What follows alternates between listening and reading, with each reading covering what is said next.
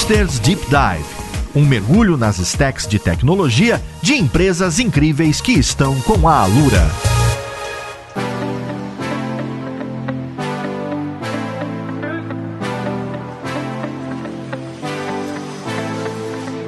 Olá, caríssimo ouvinte, seja muito bem-vindo a mais um episódio do seu podcast favorito. Aqui é o Paulo Silveira, esse é o hipsters.tech na edição Deep Dive. E hoje a gente vai conversar sobre plataformas de decisão em tempo real como que produtos podem obter uh, o real poder do digital e ter essa impressão que a gente quer, não é? A gente quer usar apps, a gente quer usar sistemas, a gente quer usar o nosso banco sem fricção. Então vamos lá, podcast, ver com quem que a gente vai conversar.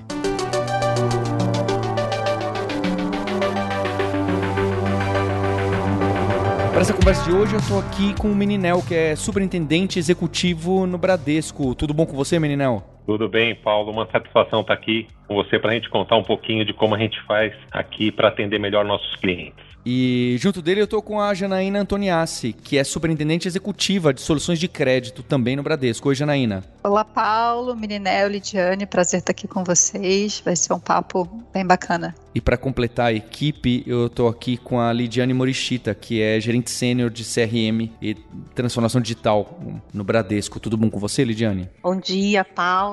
Prazer estar aqui com a Janaína e com o Mirinel para falar um pouquinho com o público do podcast. E pra gente começar essa conversa, eu queria colocar como ponto inicial uma provocação que eu sempre faço. Tem muita gente que busca, né? Tá ouvindo hipsters porque a empresa tá passando pela transformação digital. Ou porque a empresa tá passando por uma jornada, que nem um primeiro episódio que a gente teve com o Bradesco no Deep Dive, a jornada de migração pro cloud. Então tem muita gente, especialmente as empresas maiores, passando por transformações internas que acontecem em velocidades diferentes, em departamentos diferentes. E eu gosto de um exemplo, eu costumo colocar que 10 anos atrás, ou talvez um pouco mais, mas acho que 10 anos atrás. 10 anos atrás, quando começou forte mesmo isso de que antes a gente ia sempre na agência do banco, e aí a gente foi deixando de visitar sempre a agência do banco porque os serviços digitais começaram a ser mais interessantes. Mas nessa época inicial, acho que tinha um fato curioso, é que muitos serviços digitais, seja na nossa app do iPhone, ou seja na web, ou, ou até mesmo no telefone, tá? Até mesmo no telefone, eles eram verdadeiramente piores do que se eu fosse na agência. Então tinha muita gente na época que começou o boom de fintechs e do digital que falava assim: não, olha só essa fintech aqui que legal, tem essa app. Mas aí você ia usar a app e você ia pedir um, um empréstimo, ou você ia pedir um. solicitar um novo cartão, ou solicitar a abertura de uma nova conta, o que, que você precisava fazer? Você precisava pegar a app e escanear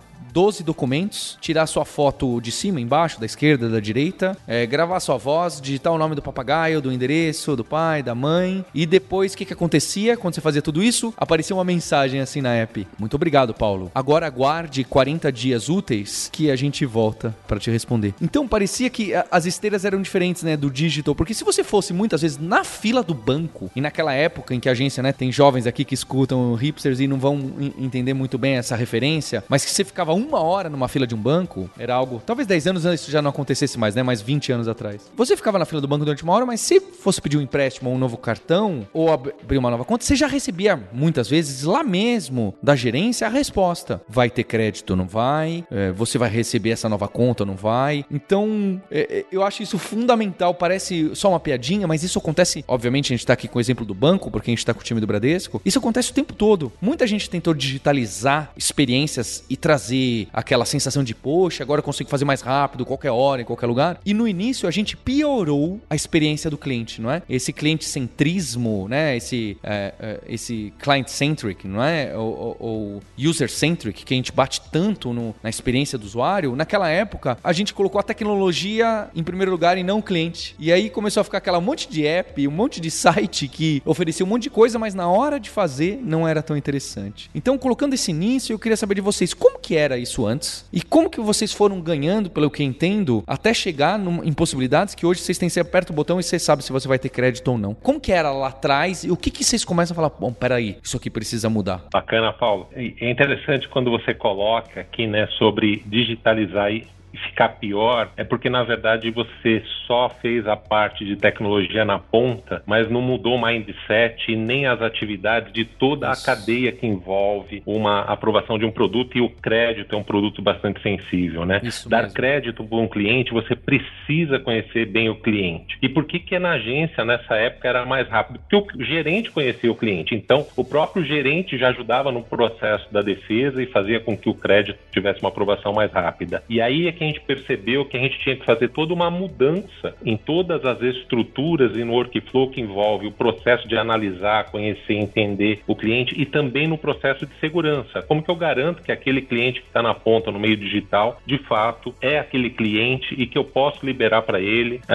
aquele valor, né? Então, todo o processo de olhar a cadeia como um todo, ele é um é, é determinante no processo de transformação digital. E essa foi a experiência que a gente viveu aqui em conjunto. Uma das coisas fundamentais foi a gente mudar a nossa forma de fazer projetos, né? Adotar a metodologia ágil, trabalhar o que a gente chama aqui em vilas, né? Que é um conjunto de squads em cima de um mesmo propósito, em que gestores de negócio e tecnologia trabalham juntos de tal forma que a gente algumas vezes nem diferencia quem é de tecnologia e quem é do negócio, porque o conhecimento ele acaba sendo mútuo e a, o olhar acaba sendo mútuo, cada um olhando com o seu foco, naturalmente, né? Mas garantindo que você está olhando a solução que traga melhor experiência para o cliente no conjunto da obra, ou seja, olhar a jornada de fim a fim. Né? E, e é essa, esse movimento que a gente fez aqui nesses últimos anos, a, a jornada de crédito aqui junto com o CRM é um desses exemplos, um exemplo bastante significativo em que a gente conseguiu melhorar a jornada a ponto de hoje poder oferecer crédito em real time para os clientes. O ponto de partida de fato foi entender a necessidade do cliente, né? Porque a gente fala de cliente centrismo, de estratégia de transformação digital, como é que a gente aplica a tecnologia, mas de fato o que a gente prezou foi garantir que, independente da escolha do cliente, tem cliente que prefere agência e lá você vai ter que ter tecnologia e vai prover uma experiência tão boa quanto ele tem no canal, mas se ele quiser também ter conveniência, ele vai ter isso sem que exista uma diferença do que ele vai buscar mercado, o tempo que ele vai ter para concluir. Então, focar ali naquela necessidade no cliente centrismo foi o ponto de partida dessa evolução do nosso modelo, né, pensando em crédito. E aqui lembrando um pouco, trazendo a história do Bradesco, a missão do Bradesco sempre foi evoluir e transformar a vida da população brasileira, né? Desde que ele surgiu lá 80 anos atrás, ele surgiu como um banco para incluir a população brasileira que não tinha acesso a produtos bancários, imigrantes estudantes, empreendedores, e a gente traz sempre essa missão em tudo que a gente faz. É, de fato, o banco é um, uma organização de portas abertas, como a gente fala, né? É um banco que está aberto a todos os brasileiros, sejam empresários ou seja a população, um, um cliente de pessoa física. E o crédito, nesse contexto que você trouxe muito bem, que o Mininel colocou, ele muitas vezes é o principal fator de início de relacionamento com o banco, principalmente a gente pensando no perfil é, de cliente que o Bradesco tem na sua base. E esse crédito, ele precisa estar tá disponível de forma simples, né? De forma que o cliente entenda e no momento em que ele precisa. Então, essa evolução que a gente fez nos últimos anos prezou por isso, para a gente garantir que no momento em que o cliente precisasse de uma solução de crédito, de um produto, de um financiamento, ele pudesse ter isso disponível na mão dele, se ele quisesse conveniência ou se ele quiser uma agência, ele está apto aí também também, mas no canal, nos aplicativos hoje, no aplicativo, ele tem condições de contratar com a mesma experiência que ele teria numa agência. E contando um pouquinho da história, né? Então, hoje a gente deixa lá um, uma pré-aprovação, né? A gente roda antes e deixa lá disponível para a gente consultar, né? Mas fazendo um pouquinho é, relação com o que você comentou, Paulo, é, então ia no canal, né? E você tinha uma, uma experiência ruim. Então, antes nossas ações eram massificadas, então a gente oferecia crédito para todos os clientes, só que quando você clicava, naquele momento pode ser que você não tinha. E daí, né, era uma experiência ruim e você não conseguia contratar o crédito. Depois a gente passou a, a um momento de personalizar. Então eu colocava essa peça de comunicação, essa oferta só para os clientes que eu sei que a gente tem um limite de crédito para ele. Isso é, Lidiane, já tinha um pré-processamento, não era parecia real time para as pessoas que tinham oferecido, mas já havia um trabalho prévio, é, computacional, é,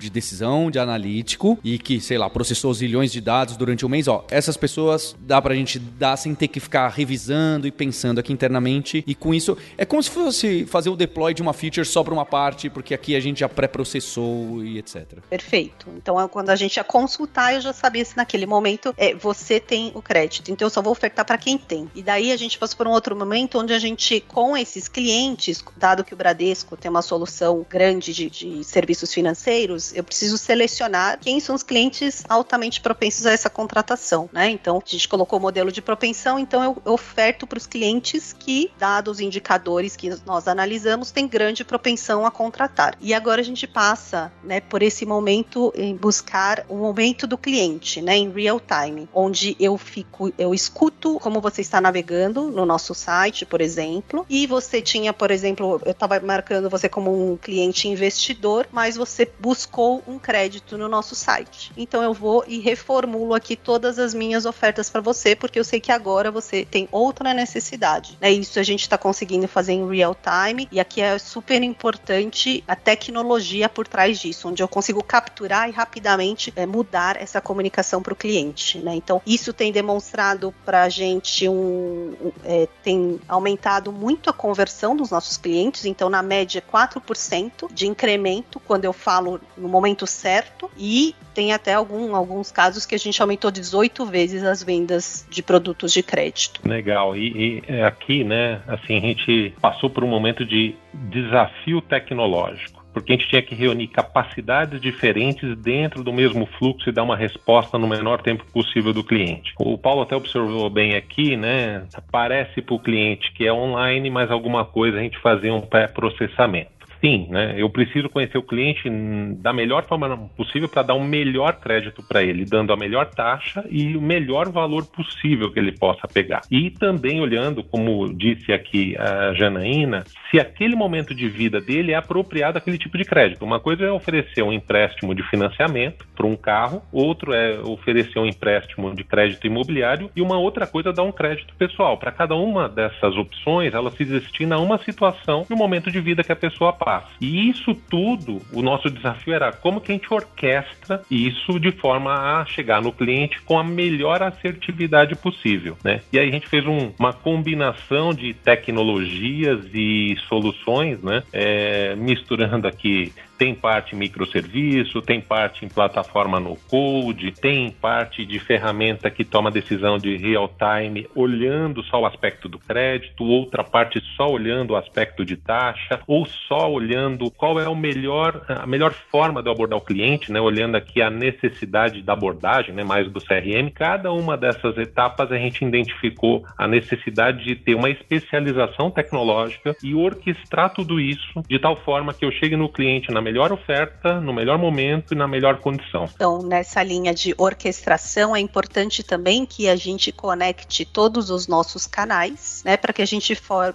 é, converse com o cliente de uma forma coordenada. Então, não adianta no app eu estar tá falando de investimento para você e no, no internet banking estar tá falando de crédito, porque foi lá que eu vi uma mudança no seu perfil. Né? Então, é importante que a gente concentre todas essas informações de momento de vida, saber se o cliente teve um filho agora, se ele quer comprar um carro e que eu chame também esse motor de decisão de falar qual é o melhor crédito. Então a gente chama um outro motor que é o que a Jana constrói, qual é o melhor crédito para esse cliente. Né? Então é, a gente está juntando aqui as plataformas para trazer essa, é, essa melhor experiência para o cliente. E, e, essas evoluções elas, elas aconteceram bastante nos últimos quatro anos. Né? A gente pré-pandemia a gente já estava num movimento de acelerar a transformação e de garantir que essas experiências digitais elas fossem tão boas quanto as experiências físicas, se acelerou na pandemia é, e hoje, é, fruto de todas essas iniciativas que a gente está trazendo aqui, a gente, por exemplo, na pessoa física, 70% das, da, dos créditos, seja um hot money, uma operação de um valor pequeno, seja um financiamento de veículo, seja um crédito consignado, 70% de tudo que a gente faz já acontece em canais digitais. Então a gente inverteu a curva é, e a maioria dos produtos, tirando o financiamento de veículo, que tem uma jornada um pouco pouco mais longa, mas em três, quatro cliques você contrata e por trás disso, com o uso de dados e aí usando muito a conversa que a gente teve aqui de Data Analytics, que o time do Bradesco também foi, também teve aqui com a gente, a, a gente consegue fazer essa orquestração numa plataforma de decisão, oferecendo o valor correto para aquele cliente, com a taxa mais adequada, personalizada para ele. Então, um cliente do Rio de Janeiro tem uma condição diferenciada de um cliente é, de Recife, por exemplo, né? E contextualizando ainda com o momento de vida. É, então, é, é essas estratégias elas se aceleraram bastante. A gente conseguiu levar mais conveniência, a gente conseguiu chegar em personalizações de oferta, de preço e até do produto mais adequado, porque muitas vezes o portfólio do banco ele é extenso e o cliente ele até tem valores disponíveis para ele, mas naquele momento de vida o que, que é melhor? É um, um crédito de curto prazo ou um de longo prazo? Como é que a gente recomenda para ele? E essa nossa plataforma de decisão hoje ela já é apta a recomendar o produto, né? Qual é a solução? Então não fica na mão do cliente escolher. E sim, obviamente que se aquela primeira oferta não atender, a gente tem outras formas dele se servir ali, mas a gente consegue ser bem preciso no produto que melhor vai atender essa necessidade do cliente e a partir daí a gente também fecha o ciclo tendo comunicações mais é, é, customizadas para o cliente,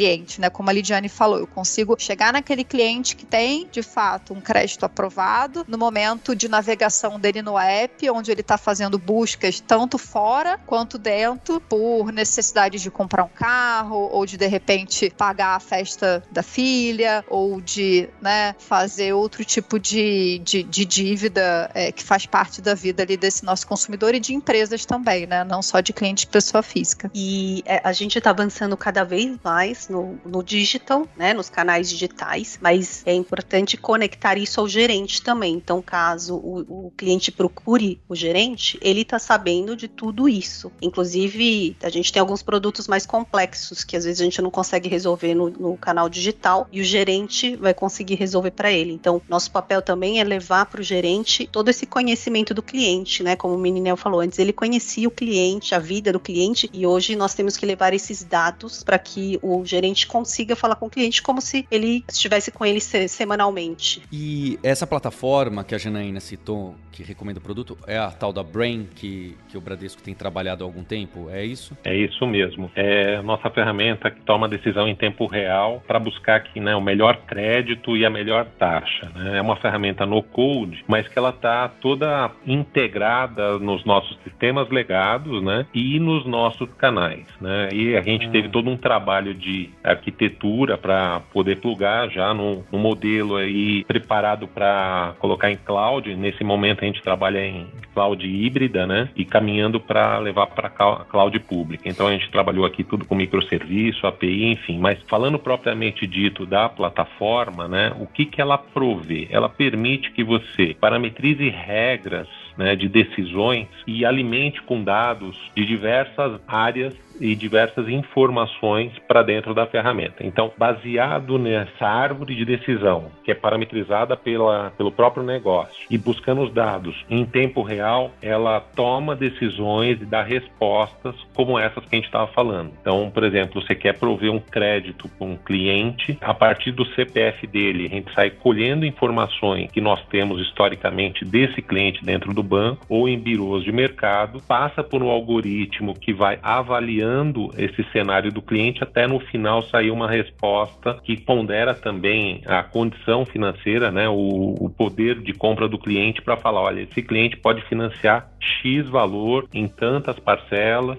e aí também é já balizado com uma taxa, que é a taxa que melhor associa ali o cliente. Essa ferramenta, ela permite, né, não só fazer tudo isso, mas fazer de uma maneira bastante amigável. Quem faz toda essa parametrização não é a tecnologia. A tecnologia teve o trabalho de integrar a ferramenta nas jornadas digitais e nos sistemas legado, né? E a gente dá o suporte e o apoio para as áreas de negócio, mas a área de negócio que vai lá e parametriza cada um desses algoritmos, a gente pode colocar assim, que ajudam a fazer a árvore de decisão e chegar no final com uma resposta. Né? E isso, é, anteriormente, já existia algumas mecânicas de parametrização, não nesse nível de sofisticação. O gestor fazia uma parte, mas a área de tecnologia fazia outra. A gente fez um comparativo, a gente saiu de um mês que a gente levava para preparar uma política de crédito dentro da ferramenta anterior para fazer essa mesma parametrização de política hoje em dois, três dias. Então a gente ganhou muita produtividade interna, muita assertividade e uma resposta muito mais rápida para o cliente. Porque, por exemplo, quando muda uma taxa, por exemplo, vamos falar aqui da Selic, né? Muda a Selic, isso tem um impacto direto no custo do banco, naturalmente, na taxa que eu ofereço para o cliente. Anteriormente, para a gente mudar uma política, a gente sofria para fazer isso um tempo grande. Hoje, você muda isso com muita rapidez. É, você não vai precisar mexer na política inteira. Então, você vai lá e mexe no parâmetro relativo ao custo dessa taxa e automaticamente o restante o algoritmo já prepara e já faz. Acho que a, a Jana aqui pode até completar melhor, aqui tem até mais conhecimento e propriedade pela área de negócio. É, o que eu acho interessante, Naina, se você puder colocar também, é, e eu acho que o Meninel citou, né? Então, me parece que nasceu como produto essa parte de inteligência, recomendação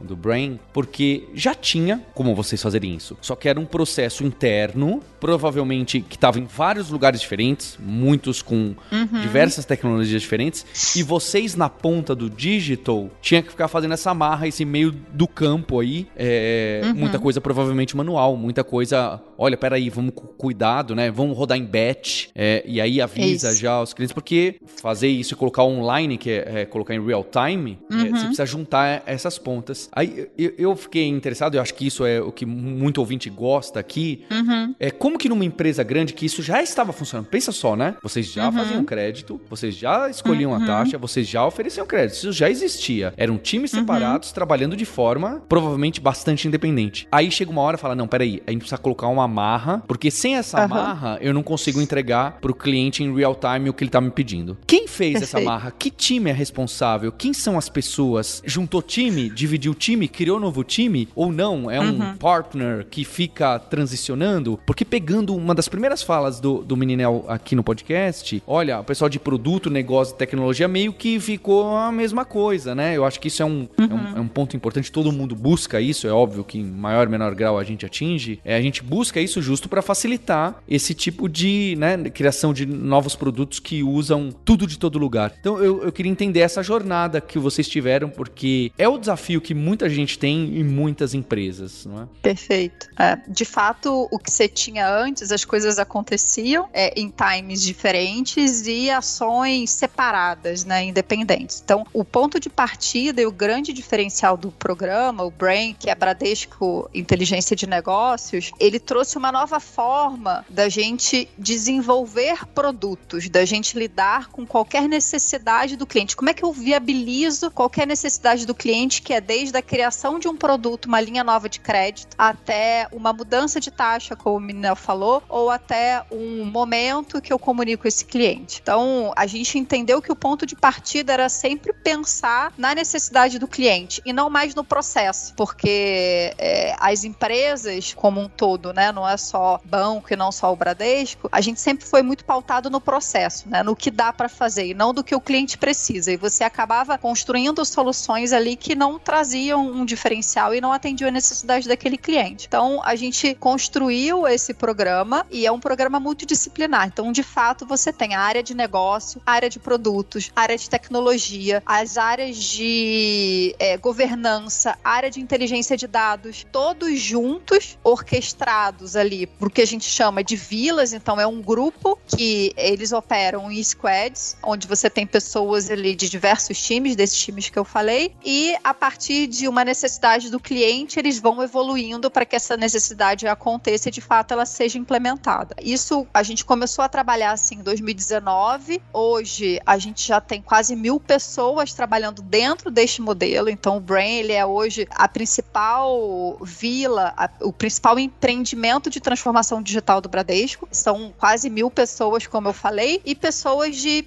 diversas áreas que estão divididas ali em squads, grupos. A gente já chegou, tem momentos de pico 80 squads e cada squad tem ali em torno de 6, 7 pessoas, pensando nessas melhorias do produto. Então a forma de fazer também foi super diferenciada nesse momento nesse modelo que a gente trabalha, né, a gente traz muito mais agilidade em todas as especialidades na mesa, né, como a Jane e o Meninel comentaram. Então, por exemplo, a gente quer agora fazer ofertas contextuais, né, então você faz, está lá transacionando no banco, exemplo, você fez um Pix e está com bastante saldo na conta. Então, eu quero te oferecer um investimento, né, para você não ficar com dinheiro parado, para o seu dinheiro render. Ou você está com conta tá negativa, né? A gente já pode oferecer um crédito para você cobrir a conta, sempre aqui focando na necessidade do cliente. Então, como a gente fazer, como fazer isso é muito mais rápido hoje que a gente tem o negócio, o produto e a tecnologia. Né? Então, tudo isso fica muito mais fácil e cada vez mais as equipes vão se tornando experts nesses problemas e evoluindo, né? Então a gente coloca a necessidade na mesa e o como eles vão desenhando. E a gente tem buscado também muito reaproveitamento, né? Como a gente constrói no os nossos serviços de forma que eu consiga reaproveitar em outras vilas, em outras áreas, né? Por exemplo, oferta contextual que eu, que eu falei, eu posso usar em outras áreas, né? Então, como a gente também escala né, esses serviços. É, esse ponto da escala é super super interessante. Dentro da plataforma, hoje, conforme a gente vai evoluindo no desenvolvimento de produtos e soluções, a gente consegue ter um aproveitamento muito grande. Recentemente, a gente criou um produto em que 60% do tempo de desenvolvimento foi reduzido em função da gente já ter componentes ali que tinham sido criados em outros momentos para outros produtos. Então, a gente tem uma economia, fica mais rápido e mais barato, você fica de fato mais eficiente como empresa. Esse é um ponto interessante outro ponto que eu acho importante trazer é o ponto de partida nesse contexto ele deixa de ser simplesmente quero criar um produto para entender que tipo de problema esse cliente tem. Né? Então, no exemplo da lead ali do Pix, nós tínhamos, identificamos que um volume grande de clientes que tentavam fazer suas transações de Pix e concluir por não terem saldo suficiente em conta. E eram clientes com um bom perfil, com um bom histórico. E a partir disso que a gente pensou, bom, como é que eu posso fazer com que esse cliente conclua a transação dele, mesmo que é, seja através de uma linha de empréstimo. Então, hoje, dentro da jornada do Pix, quando tem um gatilho, o cliente cliente que não tem saldo, a gente consegue ali rodar para ele uma solução, um produto, e ele pode fazer a contratação desse crédito e concluir a transação de Pix dele. Ou seja, ele tem ali o um momento dele atendido, que era fazer a transação, e ele recebeu uma oferta ali para concluir. Então, esse é um exemplo de como é que a gente pensa nos momentos ali que o cliente pode precisar de uma oferta de crédito. E essas jornadas contextuais que a gente chama, né, que é no momento do contexto de vida que o cliente precisa, elas costumam ter um nível de aceite duas, três vezes maior do que uma oferta de empréstimo, onde o cliente simplesmente abre o app dele clica lá no botão quero esse crédito. Então mostra que de fato o cliente ele recebe bem essas ofertas de crédito dentro de um contexto, dentro da necessidade de vida dele. E aí para a gente poder disponibilizar uma tecnologia que suporte isso, é, é, foi inevitável o caminho da gente ter tudo modularizado em pequenos pequenas pequenos componentes, né? Esse é um processo que fez parte intensamente do nosso processo de transformação digital, né? Passar a olhar as coisas na menor granularidade possível, que é o que todo mundo aqui de tecnologia conhece, que é fazer microserviço, tal, mas microserviço que faça sentido do ponto de vista de negócio e que eu possa, é, é na medida em que vai aparecendo novas necessidades de negócio, já ter os bloquinhos prontos para ir montando o Lego, montando a orquestração. E nesse processo, o que, que a gente veio descobrindo? né? Que a gente tinha muitas demandas e necessidades de tecnologia em áreas diferentes e, e, em escala que a gente podia ter um reaproveitamento muito grande. A Jana deu um exemplo aqui de uma jornada que a gente, quando foi fazer um segundo produto, a gente tinha 60% pronto. Isso não acontece isoladamente numa área ou num produto dentro do banco. Isso acontece em escala, que é o que, por exemplo, a Lidiane estava falando da, no começo ali da oferta contextual. Como é que eu dou a oferta para o cliente amarrado a uma a um produto que ele está pedindo, né? Tenho que ter isso, tenho que ter um uma, um leque de opções, né? E uma inteligência por trás que olha o que, que ele está fazendo, qual o contexto que ele está e qual opção que eu posso oferecer. E provavelmente essa opção sendo a mais adequada para ele naquele momento. Então, do ponto de vista de tecnologia, a gente pensando nisso, a gente falou, a gente tem um, um nível de reaproveitamento muito alto aqui em escala, mas a gente precisa se organizar, é, não só a tecnologia, mas toda a área de negócio de uma forma que a gente garanta que a gente tem o olhar do cliente, consegue fazer os desenvolvimentos reaproveitáveis e que a gente tenha uma visibilidade clara disso é, é, e caia nas caixinhas, né, caia nas squads corretamente no momento certo. Porque senão as pessoas vão desenvolver em lugares, em vilas diferentes, a mesma coisa. E daí surgiu uma outra organização que a gente está em processo de transição que é um, uma organização dentro das áreas porque a gente chama aqui de domínio, né? É, o domínio aqui da parte de empréstimos a gente denominou adquirir e emprestar. Tem o domínio investir, tem o domínio transacionar. O que que isso ajuda? Toda vez que alguma área, seja área comercial, seja área de produto, enfim, identifica uma necessidade, uma demanda, no processo já da ideia, da ideação, ela já direciona para o domínio correto em que vai cair na vila correta que vai ter ali tanto a área de negócio quanto a área de tecnologia. E quando a gente fala área de negócio, entenda-se aqui todas as áreas afins daquele produto, como a Janaína colocou. Isso faz com que o nosso nível de reaproveitamento ele já nasça na ideação e depois no reaproveitamento de toda a arquitetura e, e, e de componentes que a gente tem. É, a gente tem com isso percebido né, e conferido ganhos significativos. E, menina, você citou no, também, teve um momento que eu achei interessante, que você falou que o Brain, o pessoal pode usar de alguma forma de no-code ou low-code. Queria entender como que isso está amarrado, porque tem os microserviços de um lado que as pessoas produziram, para você falar, olha, preciso de uma recomendação de um crédito para mil reais, é melhor pagar com, oferecer qual taxa e oferecer qual prazo. Aí tem diversos outros. Ótimo. Aí, pelo que eu estou entendendo, então, o Brain, para quem é de negócios, vocês devem ter algum mecanismo de ter uma interface simples para que possa ser plugado é, nas apps apps, em diversos momentos da jornada do usuário, não necessariamente na app. É, é o que eu estou chutando. É isso, eu, eu, eu achei interessante. Que Perfeito. alguém já pensou, falou, não, não vamos só oferecer os serviços componentes, vamos oferecer uma forma ridiculamente fácil aqui internamente da gente dar acesso para as pessoas usarem essas ferramentas. Perfeito. O que que acontece? Dentro de um,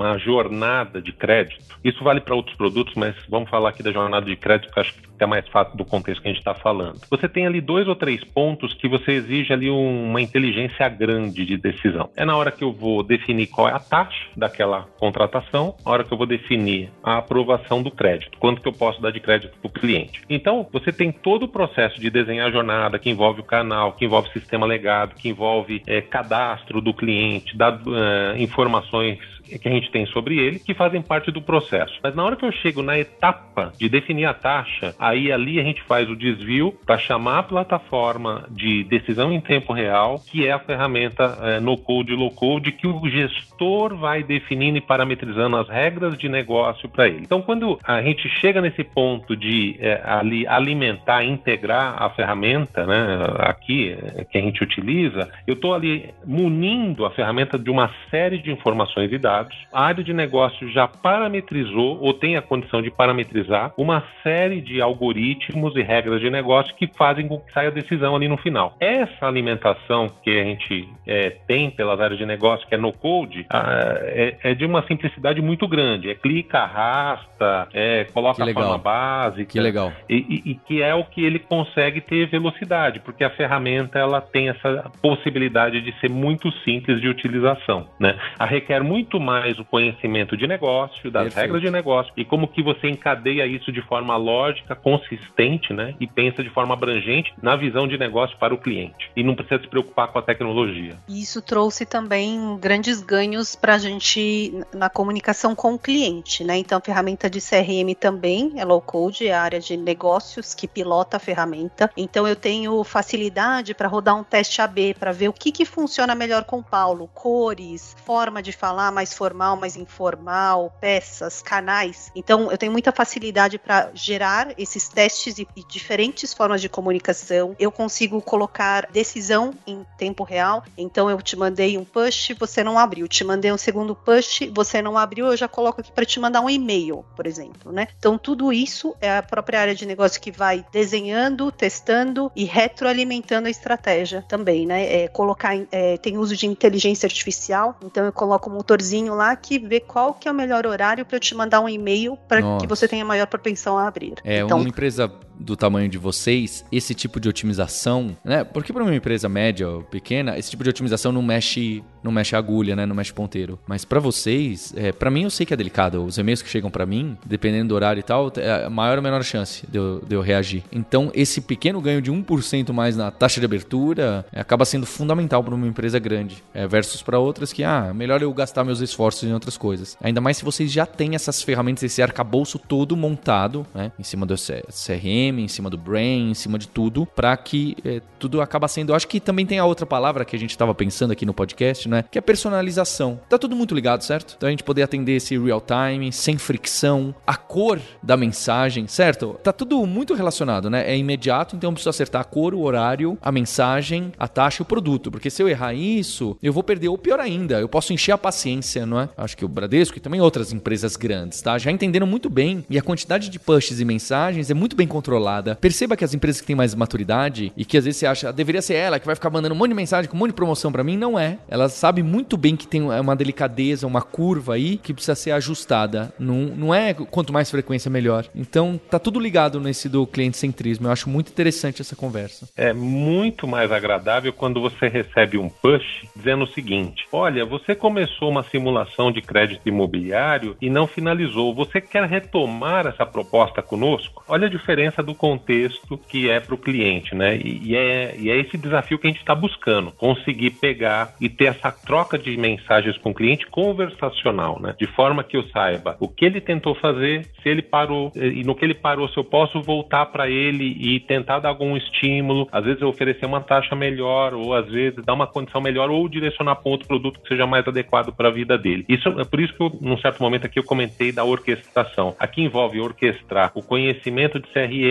o conhecimento de crédito, conhecimento de taxa, entre outras necessidades aqui para a gente conseguir chegar nesse nível de assertividade e hiperpersonalização da maneira que eu abordo o cliente, que é como ele era atendido na agência. O gerente falava com ele personalizado. E é isso que a gente tem que caminhar para que os canais digitais também cheguem nesse ponto. Esse é o nosso alvo, né? E eu acredito bastante que os motivadores de sucesso dessa estratégia, né? Hoje a gente entende que a gente, pelos números até que a gente trouxe aqui, por outros indicadores que a gente está fazendo uma transformação digital bem sucedida, e eu acredito muito que alguns fatores contribuíram para isso, né? Primeiramente, como banco, a gente se organizar numa visão cliente, não mais em visão de departamento, visão área. Então tá todo mundo ali pensando no que vai atender a necessidade, como o Minel falou, os domínios, adquirir emprestar, investir. Então é o que o cliente precisa e a gente se organiza para isso. É, o segundo ponto é como que as áreas de negócio deixaram de ser usuárias e demandantes de uma funcionalidade para estarem presentes ali na decisão, junto com o time técnico, junto com o time de tecnologia. Então não tem mais a área de tecnologia e a área de produtos ou a área de CRM. Estamos todos integrados e até com, com ferramentas que proporcionam essa autonomia e essa agilidade, esse time to marketing no que a gente vai oferecer para o cliente. Né? E o terceiro, que eu entendo que é até o, o, mais relevante, é é o nosso foco aqui em gente, em pessoas, em como a gente compõe os times de forma que as pessoas possam ali dar a melhor versão delas, né? Que elas tenham um ambiente propício com o ferramental disponível para que elas exerçam o melhor papel delas nessa jornada de transformação e de experiência do cliente. Então a gente tem é, ritos de reunião desse time de como é que você gerencia essas mil pessoas que a gente falou. Então uma vez por mês e diariamente tem os ditos mais táticos, a gente está sempre junto com eles, é, reforçando os objetivos e até dando visibilidade para os trabalhos que foram conquistados, para que as pessoas entendam que está na mão delas transformar a vida dos clientes né? Que essa é a missão do banco, como eu falei lá no início, é, o Bradesco tem essa missão de transformar a vida das as pessoas através de, de soluções que sejam direcionadas para elas. Isso quebra os silos, né, que toda empresa grande tem. Então traz esse sentimento de propósito, único propósito de pertencimento e a gente vê que essas iniciativas onde a gente consegue acertar o que falar com o cliente no momento certo, isso melhorou a satisfação dos nossos clientes também. Quando a gente vai olhar o antes e depois, isso melhorou a satisfação do cliente, além dos negócios que a gente consegue fechar com ele, né? Ele interage mais com as nossas comunicações e ele converte mais. Então, isso é o resultado né, de toda essa transformação que o Bradesco está fazendo.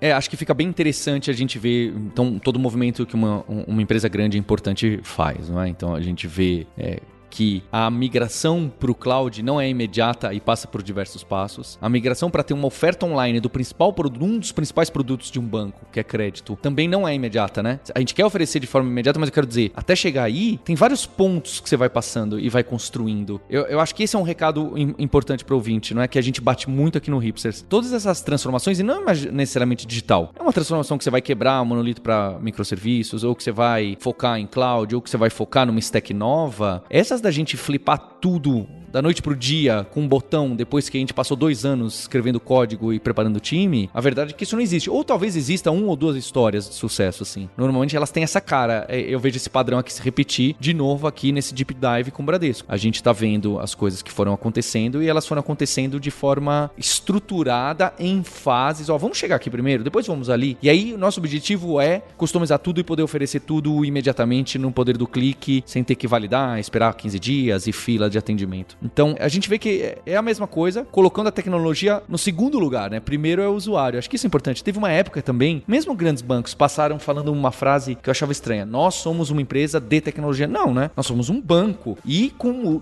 que é uma empresa que usa muita tecnologia, né? Mas o primeiro lugar é correntista. O primeiro lugar é correntista. Depois a, te a, tecnologia, beleza. Mas se precisar também, eu atendo no telefone, vou até a agência e, e, e, faço a brincadeira que for. Então eu queria agradecer aqui o Meninel, a Janaína, a Lidiane e agradecer de novo o apoio do Bradesco por estar patrocinando essa temporada de Deep Dive, onde a gente tem a possibilidade de entender, ter uma visão não só de tecnologia, mas também de negócio e produto, que todo mundo sabe que eu gosto bastante, aqui com o público do Hipsters. E a gente se encontra no no próximo episódio do Deep Dive com o Bradesco.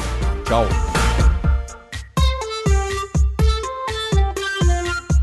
Se você já tem um caminho na carreira de tecnologia e está trabalhando com liderança, está trabalhando com gestão de time, ou como tech lead, ou tem muito interesse nessas carreiras onde são envolvidas também outras habilidades, o evento Dev Leaders Conference vai acontecer dia 11 de agosto. Se você entrar lá no devleaders.com.br, você vai ver todas as informações desse evento que acontece em São Paulo, que é a segunda edição, que a Alura tá tocando e a gente já tem palestrantes incríveis. Mais ainda, é um ambiente para você trocar ideias sobre gestão, sobre lideranças e sobre todas as outras carreiras que estão em volta do desenvolvimento de software. Eu te espero lá no DevLeaders.